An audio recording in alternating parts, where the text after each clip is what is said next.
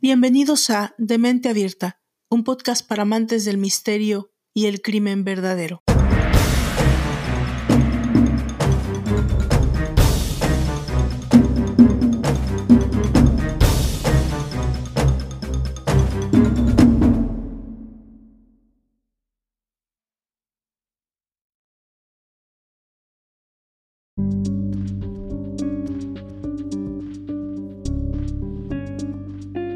Si existiera un método, un código para la definición perfecta de un asesino en serie, el mejor ejemplo sería el asesino del zodiaco.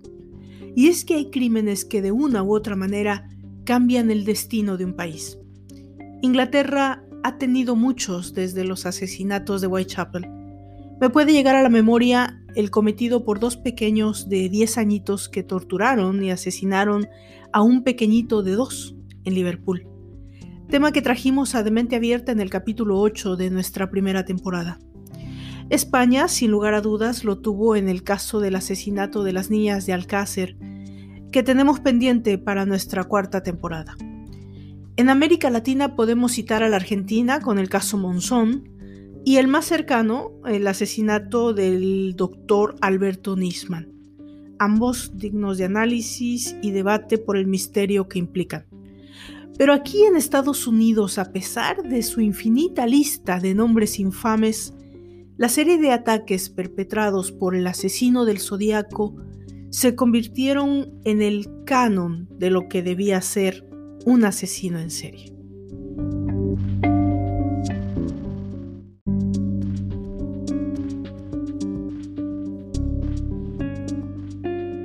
Que jamás se detuviese al criminal fue con toda seguridad el factor que terminó convirtiendo al asesino del zodiaco en una obsesión para decenas de miles de personas en todo Estados Unidos.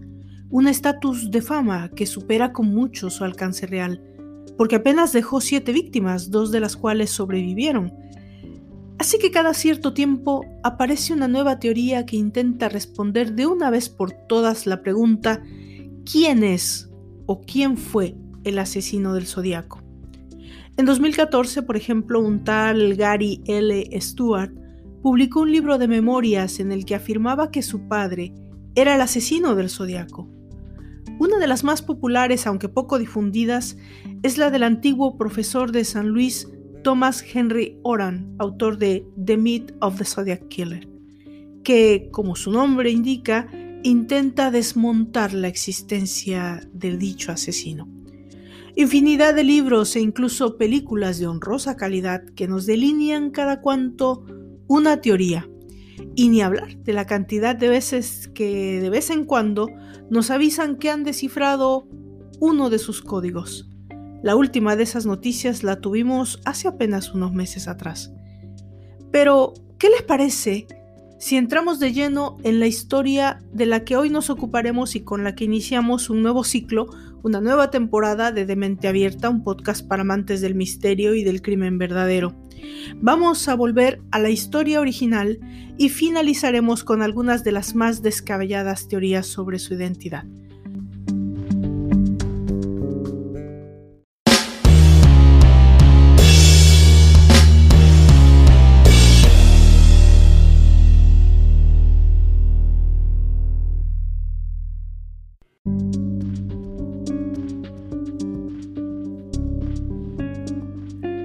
Yo soy Valdra Torres y les invito a ponerse cómodos para recibir su dosis de morbo. Bienvenidos al primer capítulo de la tercera temporada de Demente Abierta. Esto es El asesino del zodiaco. Comenzamos.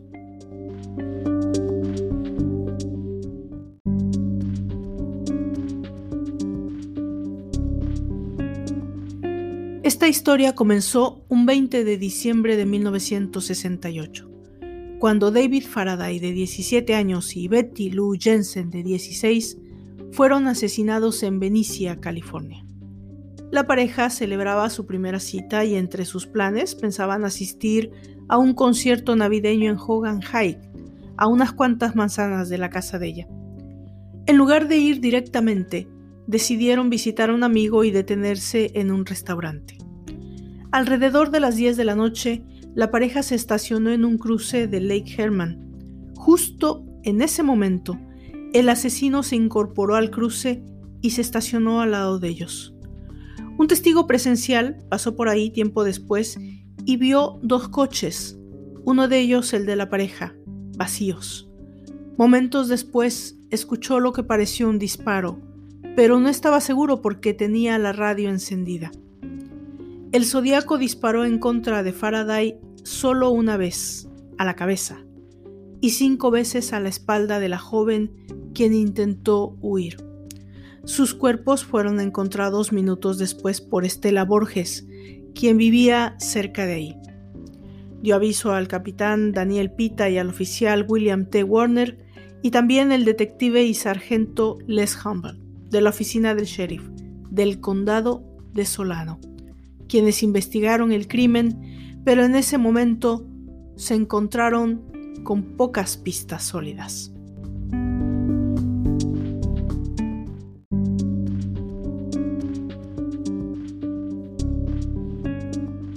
Michael Mago y Darlene Ferrin fueron agredidos por un desconocido con un arma de fuego en la madrugada del 4 de julio de 1969, en el aparcamiento de un campo de golf en Blue Rock Springs, Vallejo. Ellos se encontraban a poco más de 6 kilómetros de distancia del anterior asesinato. La pareja estaba en el coche de ella de Darlene cuando a su lado aparcó otro coche. El conductor salió, Luego volvió de nuevo a su coche, esperó unos 10 minutos y regresó. Una vez aparcado detrás de ellos para evitar que se escaparan, este individuo se acercó al coche y les alumbró directamente a la cara para cegarlos. Entonces disparó con una Luger 9 milímetros. A los 40 minutos pasados de la medianoche del 5 de julio de 1969, una llamada anónima efectuada por un hombre, informó al Departamento de Policía de Vallejo lo sucedido. Pero no solo eso, confesó que él lo había hecho y que también era el asesino de Jensen y Faraday, asesinados seis meses antes. La policía rastreó la llamada proveniente de un teléfono público de una estación de servicio entre las calles Spring y Toulon. El asesino estaba a menos de un kilómetro de la casa de Ferrín y a pocas calles de la oficina del sheriff. Darlene fue declarada muerta en el hospital. Michael sobrevivió al ataque, a pesar de haber recibido disparos en el rostro, el cuello y el pecho. El 1 de agosto de 1969, tres cartas escritas por el asesino llegaron a las redacciones del Vallejo Times Herald el San Francisco Chronicle y el San Francisco Examiner. En ellas, casi idénticas entre sí, el asesinato reconocía los tres crímenes e incluía un criptograma de 408 caracteres que según él develaba su identidad. Fue muy claro, o las cartas se publicaban en primera plana o ese mismo fin de semana mataría a 12 personas. Los asesinatos por suerte no se llevaron a cabo, pero las cartas pudieron leerse en la primera plana de los periódicos. Esto comenzaba a afirmar que aquella amenaza conformaría no únicamente la primera muestra dentro de una sucesión de alardes y juegos que en el marco de un perverso juego del gato y el ratón emprendió la vanidad del psicópata, aún a riesgo de dejar indicios aptos para conducir finalmente a su arresto. Tres días más tarde, otra carta llegó a la redacción del San Francisco Examiner. Decía, Querido editor, este es el Zodíaco. Era el inicio de una carta escrita en respuesta al jefe Slitz de Vallejo, el cual le pidió más detalles para probar que él era el asesino de Faraday, Jensen y Ferrin. El 8 de agosto de 1969, una semana después de que se recibiera el criptograma, Donald y Betty Harden, un matrimonio de Salinas, descifraron el criptograma de 408 símbolos. Contenía un mensaje, según ellos, mal escrito, en el que el asesino parecía hacer referencia a el juego más peligroso. También dijo que estaba recolectando esclavos para el más allá. No aparecía ningún nombre en el texto decodificado, y el asesino dijo que no revelaría su identidad porque eso ralentizaría o detendría su colección de esclavos. Las cartas enviadas por el criminal conformaron el inicio de la lucha mediática que Zodíaco mantendría con las autoridades y con la prensa.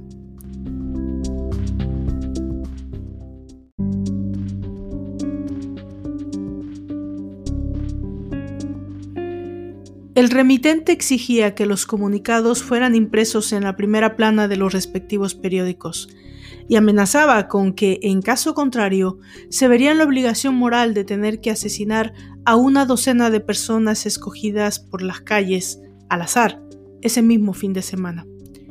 El 27 de septiembre de 1969, Brian Harnell y Cecilia Shepard se encontraban merendando a las orillas del lago Berriesa en una pequeña isla conectada por una vereda arenosa a Twin Oak Ridge. Un hombre se les acercó tras esconderse detrás de un árbol sin que Cecilia pudiera cerciorarse de su presencia.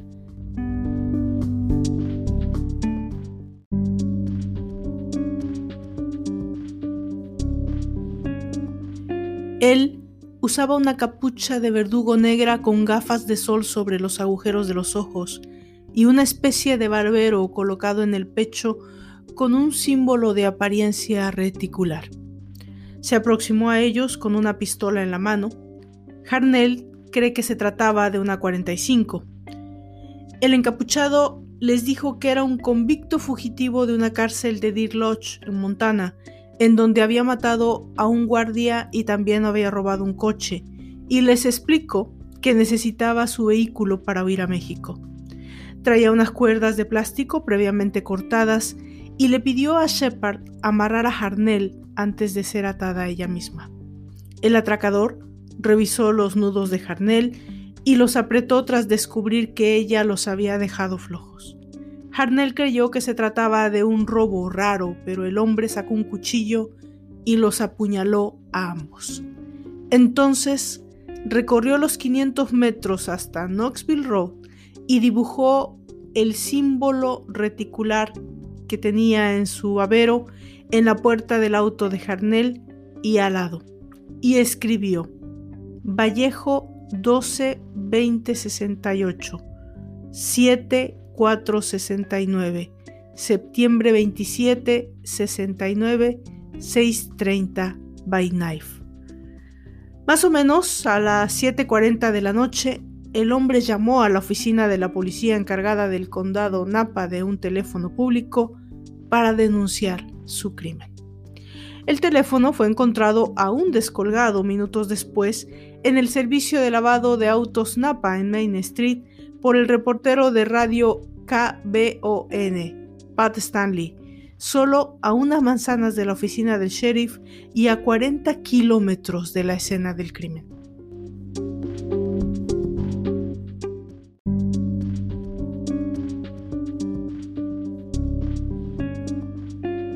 Los detectives fueron capaces de tomar las huellas dactilares aún frescas del teléfono, pero no lograron hacerlas coincidir con las de ningún sospechoso en su base de datos. Un hombre y su hijo que se encontraban pescando en una ensenada próxima descubrieron a las víctimas al escuchar sus gritos pidiendo ayuda, la cual fue suministrada por unos rangers, unos policías forestales del condado de Napa. Dave Collins y Rayland fueron los primeros representantes de la ley en llegar a la escena del crimen. Ambos oficiales se encontraban a corta distancia del sitio. Collins se encontraba en su coche patrulla en el área de Vichy Springs a casi 30 kilómetros de allí, mientras que Land se encontraba en Santa Elena. Cecilia Shepard estaba aún consciente cuando Collins llegó, por lo que le proporcionó una descripción del atacante. Harnell y Shepard fueron trasladados en ambulancia al hospital Queen Valley, ubicado en Napa. Shepard entró en coma durante el trayecto al hospital y nunca recuperó la conciencia. Murió dos días después, pero Harnell sobrevivió para contar su historia a la prensa. El detective y sheriff del condado, Ken Narlow, quien estaba asignado al caso desde el inicio, trabajó intentando resolver el crimen hasta su retiro del departamento de policía en 1987. El 11 de octubre de 1969, un hombre abordó el taxi de Paul Stein en el cruce de las calles Mason y Gary en San Francisco y le pidió que lo llevara a las calles de Washington y Maple de la comunidad vecindaria de Presidio Heights. Por razones desconocidas, Stein fue hasta una calle más adelante, la calle Cherry. El pasajero le disparó a la cabeza con un arma calibre 9 milímetros. Entonces agarró las llaves de su auto y su cartera y le quitó la camisa. Fue visto por tres adolescentes que estaban del otro lado de la calle a las 9.55 de la noche, quienes llamaron a la policía mientras el crimen se desarrollaba. Los jóvenes observaron al hombre limpiando el taxi y después que caminaba una manzana hacia el norte. La policía llegó minutos después y los jóvenes testificaron explicando que el asesino aún se encontraba cerca. Dos manzanas más adelante de la escena del crimen, el oficial Don Fook quien también había respondido a la llamada de auxilio, observó a un hombre blanco caminando por la acera y que después subía una escalera que conducía a una casa ubicada en el lado norte de la calle. El encuentro duró solamente 5 o quizá 10 segundos. Su compañero Eric Selms no vio al hombre.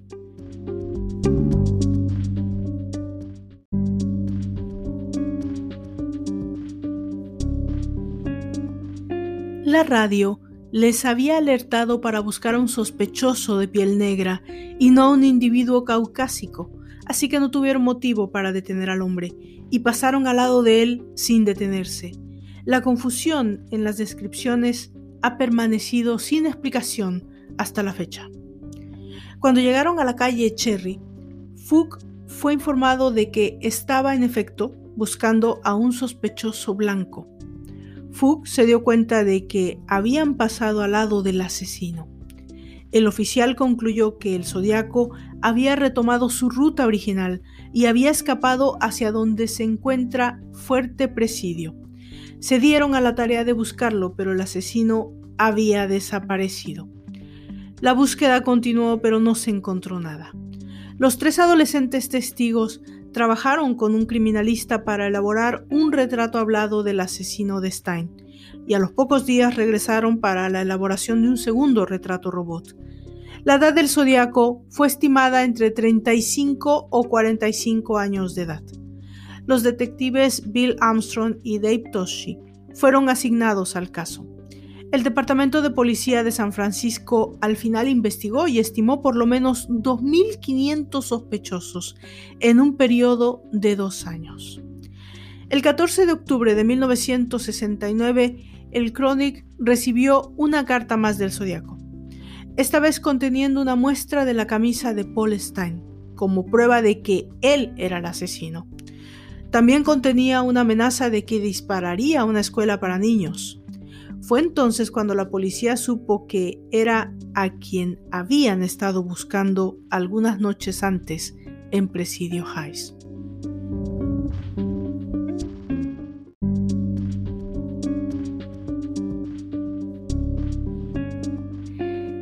A las 2 de la mañana del 20 de octubre de 1969, alguien afirmó que el Zodíaco había llamado al Departamento de Policía de Oakland exigiendo que uno de los prominentes abogados, F. Lee Bailey o Melvin Bailey, aparecieran en el show televisivo de mesa de exposiciones de Jim Dunbar por la mañana. Bailey no pudo asistir, pero Bailey se presentó en el programa.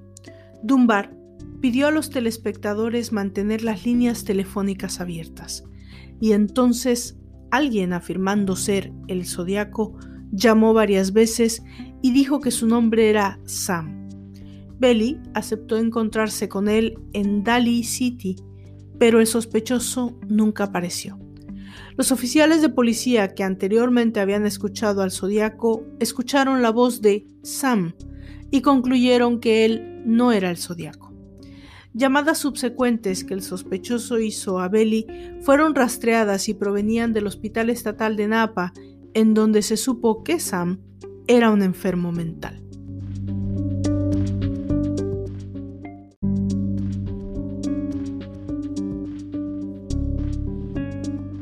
El 8 de noviembre de 1969, el Zodíaco envió otra misiva con un criptograma consistente en 340 caracteres. El 9 de noviembre del mismo año envió otra carta de siete páginas en la cual aseguraba que dos policías lo detuvieron y hablaron con él por espacio de tres minutos, después de haber disparado en contra de Stein. Extractos de la carta fueron publicados en el Chronic el 12 de noviembre, incluyendo la declaración del Zodíaco, ese mismo día, Don Fook, el policía, escribió un memorándum explicando lo que había sucedido esa noche. Muchas soluciones posibles fueron sugeridas por decodificadores en su momento, pero no fueron aceptadas ya que se alejaban de las convenciones de decodificado.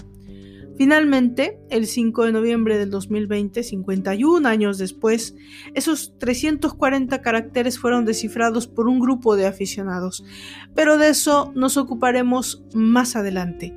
Continuemos con la historia original. Durante la noche del 22 de marzo de 1970, Kathleen Jones iba en su auto de San Bernardino a Petaluma para visitar a su madre. Estaba embarazada de siete meses. Llevaba al lado a su hija de diez meses. Mientras se dirigía hacia la carretera 132 cerca de Modesto, un auto detrás de ella comenzó a tocar el claxon y a encender y apagar las luces. Ella abandonó el camino y se detuvo. El hombre del auto también se detuvo detrás de ella, comentándole que su neumático derecho trasero se estaba tambaleando y se ofreció para apretar las tuercas. Después de terminar la maniobra, el hombre se alejó y cuando Jones inició la marcha, la llanta se desprendió del auto. El hombre se detuvo, retrocedió y se ofreció para conducirlas a la próxima gasolinera por ayuda. Ella y su hija subieron al auto. Pasaron cerca de varias estaciones de servicio, pero el hombre no se detuvo. Durante tres horas aproximadamente las llevó por distintos sitios por las calles de Tracy y cuando ella le preguntó por qué no se detenía, eludió la respuesta. Cuando el hombre se detuvo en una intersección, Jones pudo saltar del auto junto con su hija y se ocultaron en un campo. El individuo salió del auto para buscarlas, pero cuando un camionero llegó a la escena del secuestro, Jones escapó. Jones pidió ayuda para viajar a la estación de policía ubicada en Patterson. Mientras presentaba su denuncia, el sargento de servicio advirtió la presencia del retrato hablado de Paul Stein y lo reconoció como plagiario de ella y su hija. El oficial mantuvo bajo custodia a Jones. Su auto fue hallado incendiado y destrozado. Hay muchas inconsistencias en el secuestro de Kathleen Jones. Las afirmaciones de que el individuo había amenazado con matarlas mientras manejaba son discutidas al menos por un informe policial. Jones contó su historia a Paul Avery del Chronic, indicando que su secuestrador abandonó el auto y las buscó en la oscuridad con una linterna. Sin embargo, en los dos testimonios que dio a la policía, aseguró que el tipo no se bajó del vehículo. Algunos testimonios mencionan que el vehículo de Jones fue movido e incendiado posteriormente, mientras que otros, contrarios, afirman que el auto permaneció en donde Jones lo había dejado. Las diversas discrepancias entre las versiones de Jones han llevado a los investigadores a cuestionar si ella efectivamente fue una víctima del zodiaco.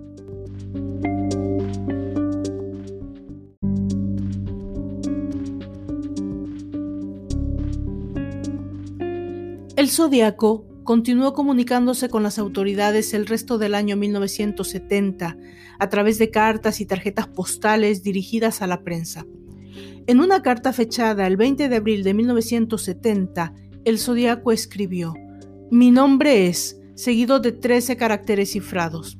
El Zodíaco indicó que él no era responsable del reciente ataque por la bomba a la estación de policía en San Francisco, refiriéndose a la muerte del sargento Brian McDonnell en Park Station en el Golden Gate Park, acaecida el 18 de febrero de 1970. Pero añadió, hay más gloria en matar a un policía que a un ciudadano, porque un policía puede disparar en respuesta.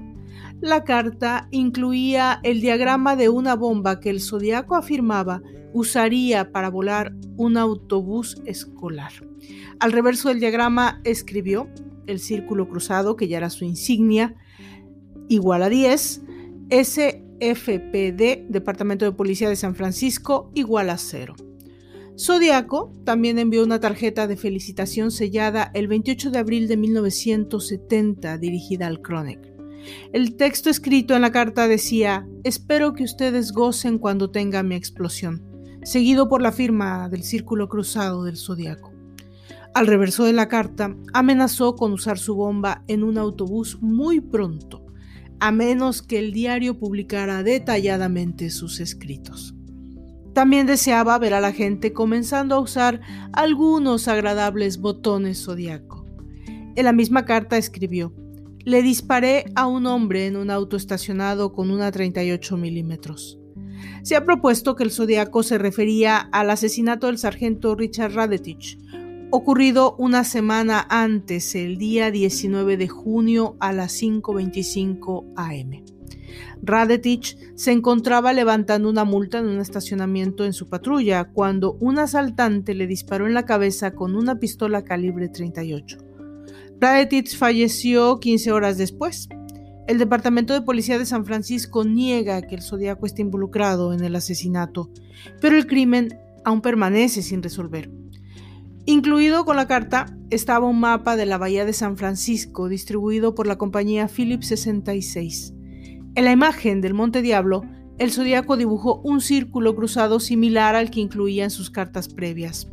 En la parte superior del símbolo reticular colocó el número 0, luego un 3, un 6 y un 9, por lo que la anotación parecía más bien una carátula de reloj. Las instrucciones adjuntas señalaban que el 0 está para fijar la magnitud norte.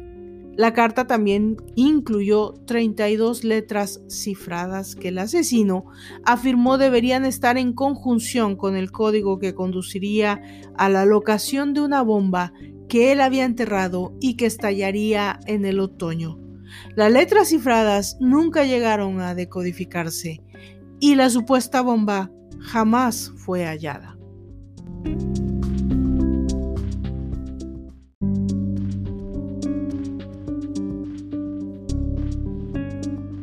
En una misiva enviada al Chronic, sellada el 24 de julio de 1970, el Zodíaco también se adjudicó el secuestro de Kathleen Jones cuatro meses después del incidente. En su carta del 26 de julio de 1970, el Zodíaco parafraseó una canción de El Mikado, añadiéndole su propia letra acerca de hacer una pequeña lista de las maneras en las que planeaba torturar a sus esclavos en el paraíso. La carta fue firmada con un exageradamente enorme círculo cruzado y una nueva puntuación. Su círculo cruzado igual a 13, SFPD igual a 0.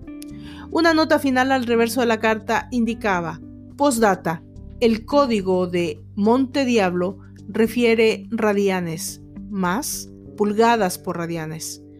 En un examen detallado del indicio radian, el investigador Garrett Penn condujo al descubrimiento de un ángulo radian que siguiendo las instrucciones del zodiaco, al colocarlo sobre el mapa, apuntaba a dos sitios en los que el zodiaco había atacado. El 7 de octubre de 1970, el Chronic recibió una tarjeta de 3 por 5 pulgadas firmada con el símbolo del zodiaco y una pequeña cruz supuestamente dibujada con sangre. El mensaje en la tarjeta estaba formado por palabras y letras pegadas de una edición del Chronic y fueron perforados 13 agujeros en la tarjeta. Los inspectores Armstrong y Tochi acordaron que era altamente probable que el remitente de la tarjeta fuera el zodiaco. El 27 de octubre de 1970, el reportero del Chronic, Paul Avery, que había estado cubriendo el caso del Zodiaco, recibió una postal de Halloween firmada con la, con la letra Z y el símbolo reticular. Escrito a mano al reverso de la tarjeta se encontró la anotación Picaboo, está condenado. La amenaza fue tomada seriamente y la historia recibió primera plana en el Chronic.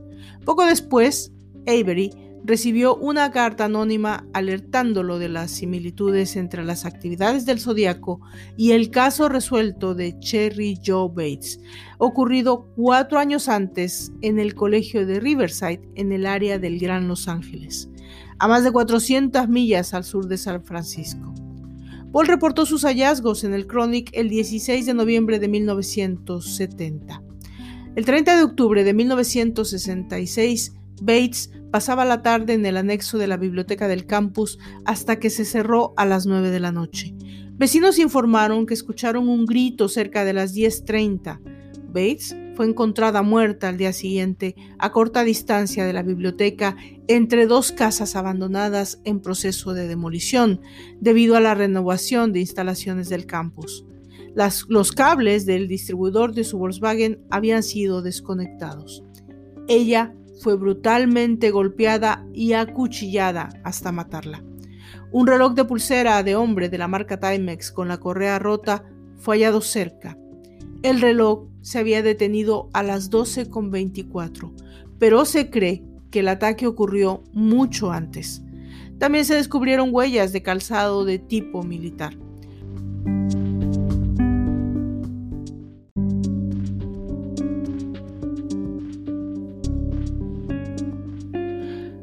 Mes después, el 29 de noviembre de 1966, cartas escritas a máquina casi idénticas fueron enviadas a la policía de Riverside y a la Riverside Press Enterprise, tituladas La Confesión.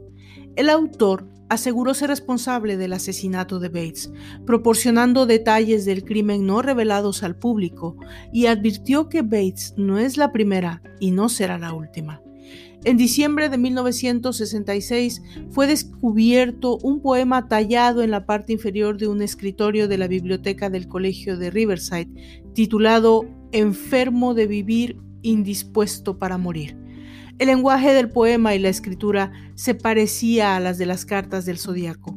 Fue firmado con lo que serían las iniciales RH, Sherwood Morrill analista de los documentos cuestionados, dijo que, en su opinión, el poema fue escrito por el zodiaco. El 30 de abril de 1967, exactamente seis meses después del homicidio de Bates, tanto el padre de Cherry, Joseph, como el diario Press Enterprise y la policía de Riverside recibieron cartas casi idénticas. Garabateando a mano, el texto de las copias enviadas al Press Enterprise y a la policía decía, Bates tenía que morir. Habrá más, con un pequeño garabato que parecía ser la letra Z. La copia enviada a Joseph Bates decía, ella tenía que morir, habrá más, esta vez sin la firma de la Z. El 13 de marzo de 1971, casi cuatro meses después de haber sido publicado por Paul Avery, el primer artículo sobre Bates del Zodiaco envió una carta al diario de Los Angeles Times en la cual otorgaba el mérito a la policía en lugar de Avery por el descubrimiento de su actividad en Riverside. Pero solo están encontrando las fáciles. Hay una cantidad terriblemente mayor atrás, decía. La conexión entre Cherry Joe Bates de Riverside y el Zodíaco es incierta.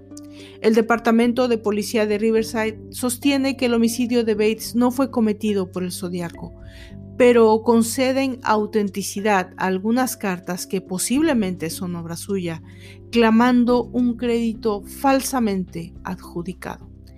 El 22 de marzo de 1971, una postal fue enviada al Chronic dirigida a Paul Avery, presuntamente del Zodíaco, aparentemente adjudicándose la desaparición de Donna Lass, ocurrida en Salt Lake Tahoe, California, el 26 de septiembre de 1970. Confeccionada de un collage de anuncios y de letras de revista, representó una escena de un bosque de pinos y el texto Sierra Club, buscando víctima 12. La mirada por los pinos pasó áreas de Lake Tahoe alrededor en la nieve. El círculo del zodiaco, el círculo cruzado, estaba en el espacio para la dirección del remitente.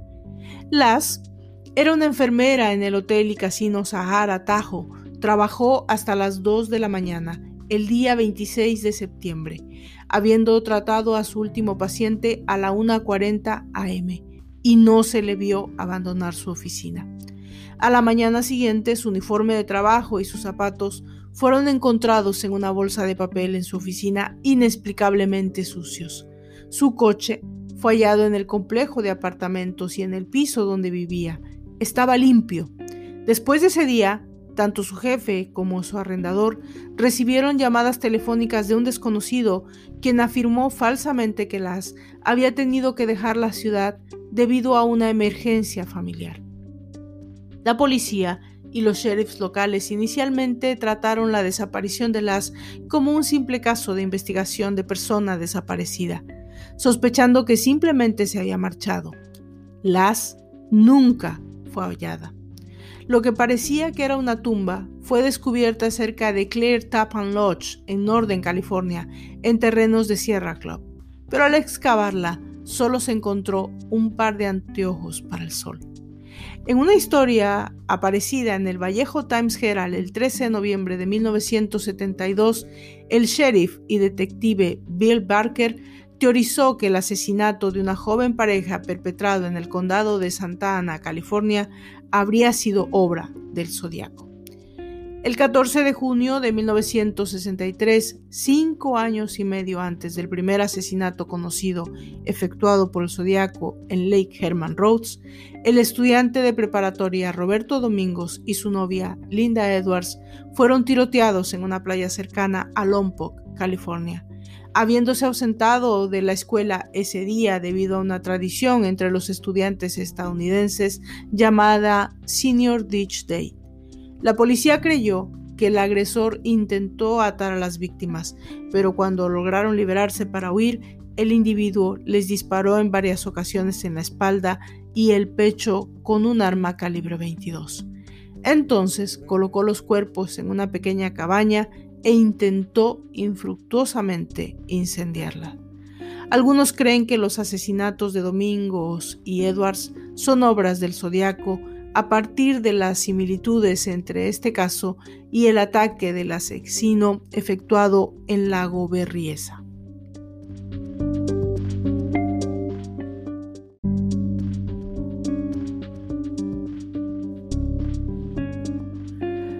Después de la postal de Los Pinos, el zodiaco permaneció en silencio aproximadamente tres años, tras los cuales el Chronic recibió una carta del zodiaco sellada el 29 de enero de 1974.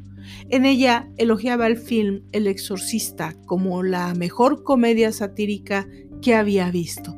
La carta incluía un verso de Del Mikado y un símbolo en el fondo que aún no ha sido explicado por los investigadores. El zodiaco concluye la carta con un nuevo marcador. Mi, yo, igual a 37, SFPD igual a 0.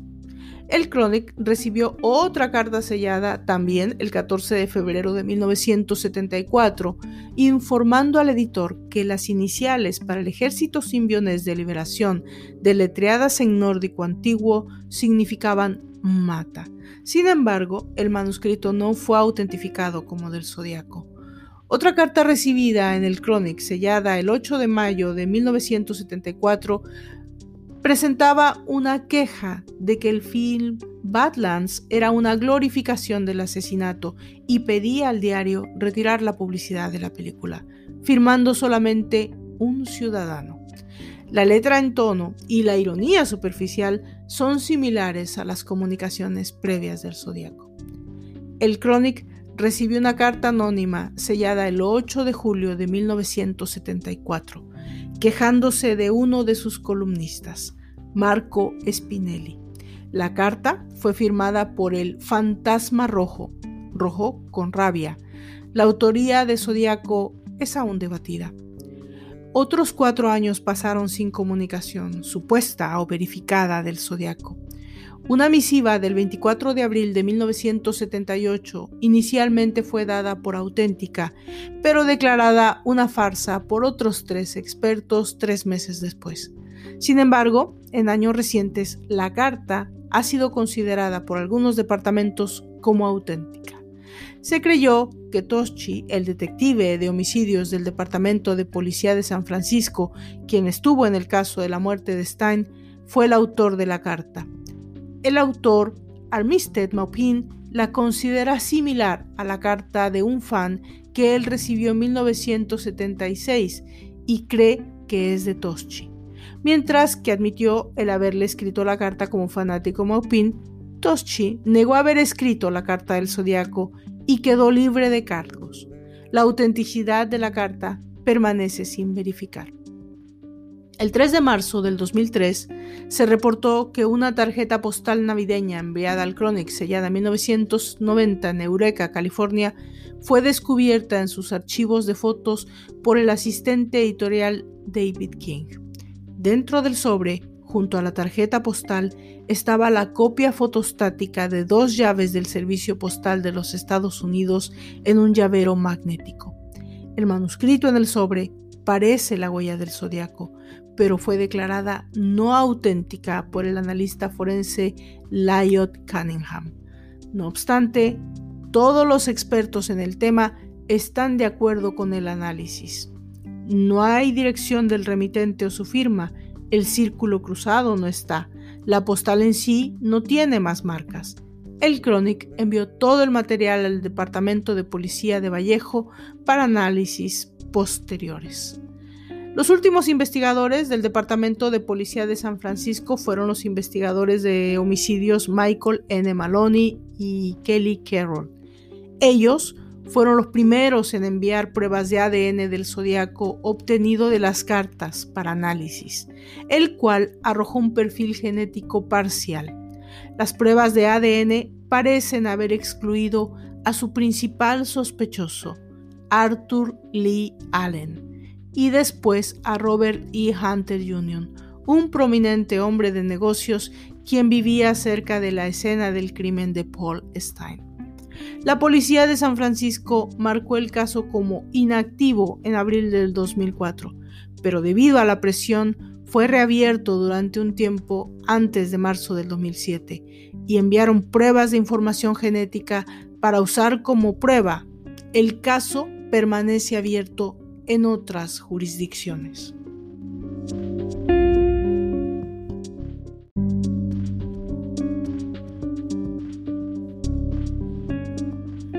En 2012 se publicó el libro The Zodiac Killer Cover Up, The Silence Badge. En español, El asesino del zodiaco, la verdad silenciada, donde se expone una nueva hipótesis a cargo del policía retirado Lyndon y Lafferty, quien sostiene que el criminal aún vive y que contaría con 91 años a la fecha de editarse el libro, o sea que hoy tendría unos 100 años. De acuerdo con este autor, una red de corrupción policial desvió la investigación y fue la causante de que el misterio no se resolviera en tiempo útil. Aunque muchas personas han sido identificadas como posibles sospechosas de ser el zodiaco, durante muchos años solamente uno, Arthur Lee Allen, nacido el 18 de diciembre de 1933 y que murió el 26 de agosto de 1992, fue investigado seriamente. En julio de 1971, un amigo de Allen denunció sus sospechas sobre el Departamento de Policía de Manhattan Beach y la denuncia fue dirigida a la Policía de San Francisco.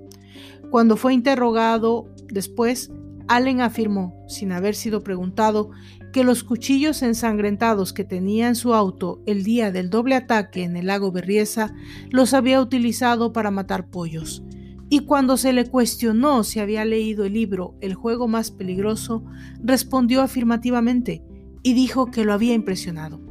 Esto interesó a la policía como la cifra de 408 caracteres que aparece en el libro.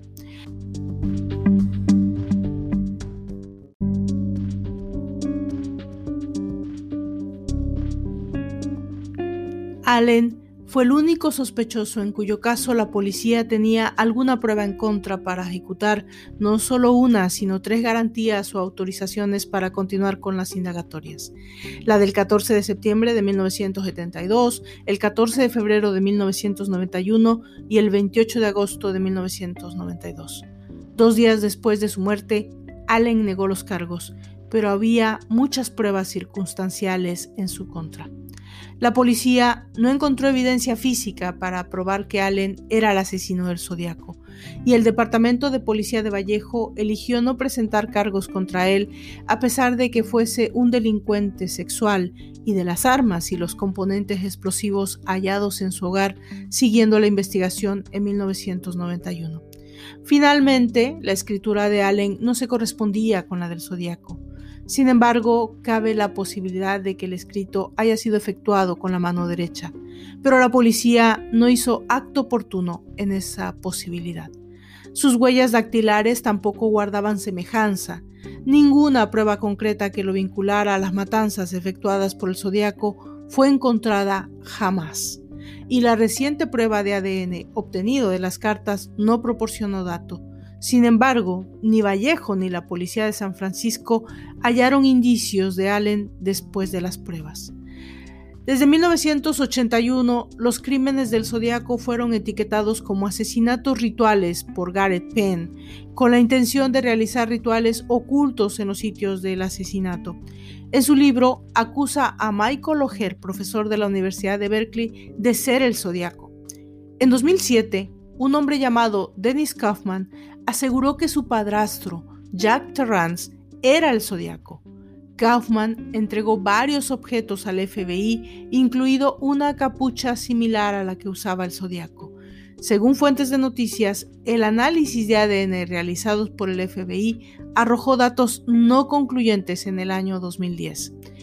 En 2009, un ex abogado de nombre Robert Tarbox, que en agosto de 1975 fue inhabilitado por el Tribunal Supremo de California por no pagarle a sus clientes, dijo que a principios de la década de 1970 un marino entró a su oficina y le confesó ser el asesino del zodiaco.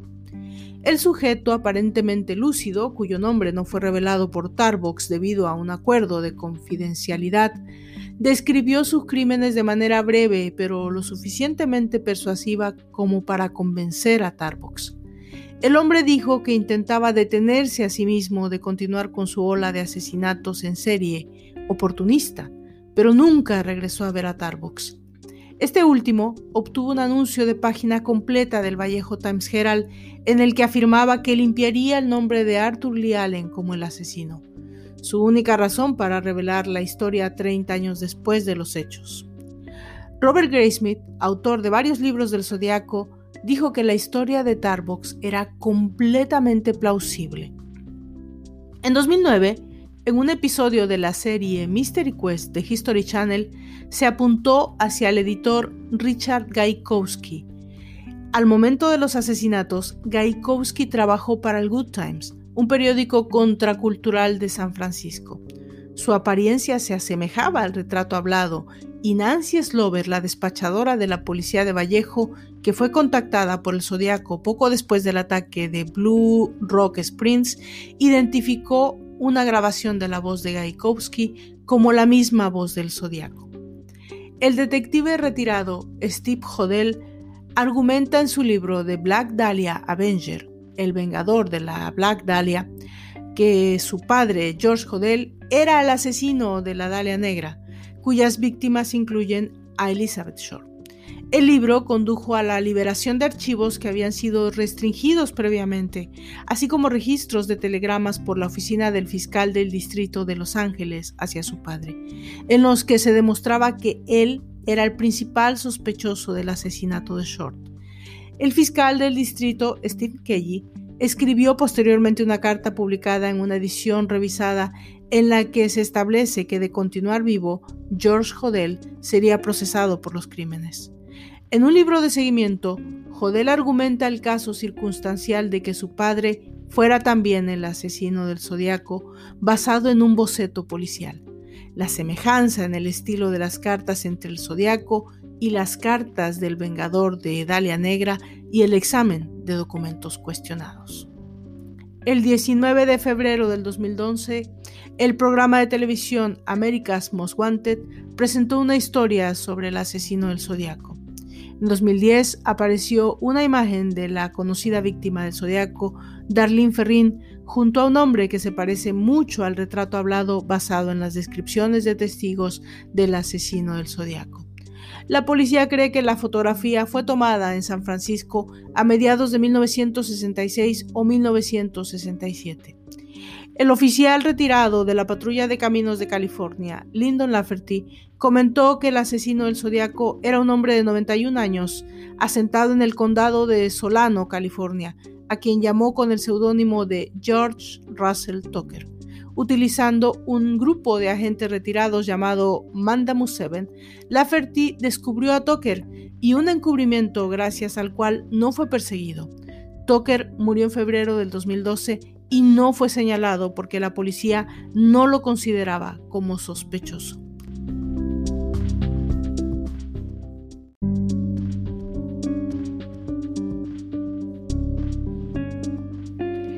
En febrero del 2014, se reportó que un hombre llamado Louis Joseph Myers le confesó a un amigo en el 2001 que él era el asesino del zodiaco. Después de enterarse de que estaba muriendo por una cirrosis, le pidió a su amigo Randy Kinney ir a la policía después de su muerte. Myers murió en 2002, pero supuestamente Kinney tuvo problemas para que los oficiales cooperaran y tomaran en serio las demandas. Hay varias conexiones potenciales entre Myers y el caso del Zodíaco. Myers asistió a la misma secundaria que las víctimas David Faraday y Betty Lou Jensen. Myers trabajó en el mismo restaurante que la víctima Darlene Ferrin. Myers tuvo también acceso al mismo tipo de botas militares cuya huella fue encontrada en la escena del crimen en Lago Berriesa. Además, durante el periodo de 1971 a 1973, cuando no hubo cartas del zodiaco, Myers estuvo destinado al extranjero con el ejército. Kinney dijo que Myers confesó que atacó a las parejas porque tuvo una mala ruptura con su novia.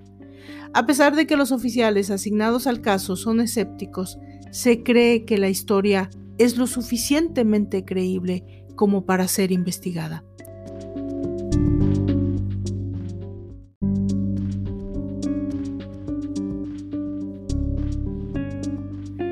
Es posible que el zodiaco ya esté muerto, pero eso no significa que la policía vaya a dejar de buscarlo o que el mundo deje de querer tener respuestas. Después de todo, el crimen real es nuestra obsesión, terapia y fantasía. 51 años después de la desaparición del zodiaco, después de un último crimen en el que atacó al taxista, el acertijo final del asesino acaba de ser descifrado por un equipo de expertos de códigos en Australia, Estados Unidos y Bélgica, liderado por el criptógrafo David Orachak, junto con el matemático Sam Blake y el desarrollador de software Jar Van Eyck, que descubrió un perturbador mensaje en el que el misterioso hombre aseguraba que no le tenía miedo a ser ejecutado. El acertijo lleva el nombre de 340 cipher y es una sopa de letras con símbolos y números que eran utilizados por el zodiaco. Desafortunadamente, este tampoco revela su nombre. ¿Será que el zodiaco en verdad lo escondió en una de sus cartas o decir que lo había hecho era otro truco para jugar con el público y las autoridades? Espero que se estén divirtiendo mucho tratando de atraparme escribió el asesino en el extraño mensaje codificado, enviado al periódico en 1969. No le tengo miedo a la cámara de gas porque me enviará al paraíso antes, porque ahora tengo suficientes esclavos para trabajar por mí. Zodiaco pensaba que sus víctimas trabajarían para él en el paraíso. Los expertos creen que haber revelado este acertijo podría ayudar a descifrar otros más de los que el asesino envió durante el periodo en el que atacó a parejas jóvenes. Un portavoz de la oficina del FBI en San Francisco confirmó que el mensaje había sido descifrado, diciendo que los investigadores estaban al tanto de que un cifrado atribuido al asesino del zodiaco fue resuelto recientemente por ciudadanos privados. Si el asesino está vivo, es probable que sea muy anciano, pero el FBI dice que no va a parar hasta encontrarlo. El caso de Zodiac Killer sigue siendo una investigación en curso, dijo la portavoz de la agencia. Seguimos buscando justicia para las víctimas de estos crímenes brutales.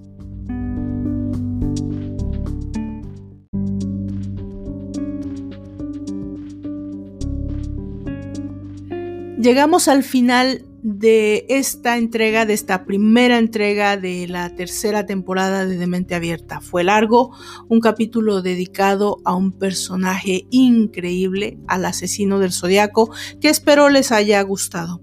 Yo me despido y los espero la próxima semana en la segunda entrega. No se olviden de seguirme en mis redes sociales, en Facebook, en Twitter, en Instagram, de buscarme en mi canal de YouTube y por supuesto escribirme o dejarme sus comentarios. Yo soy Valdra Torres y los espero en la próxima entrega de Demente Abierta, un podcast para amantes del misterio y del crimen verdadero. Hasta entonces.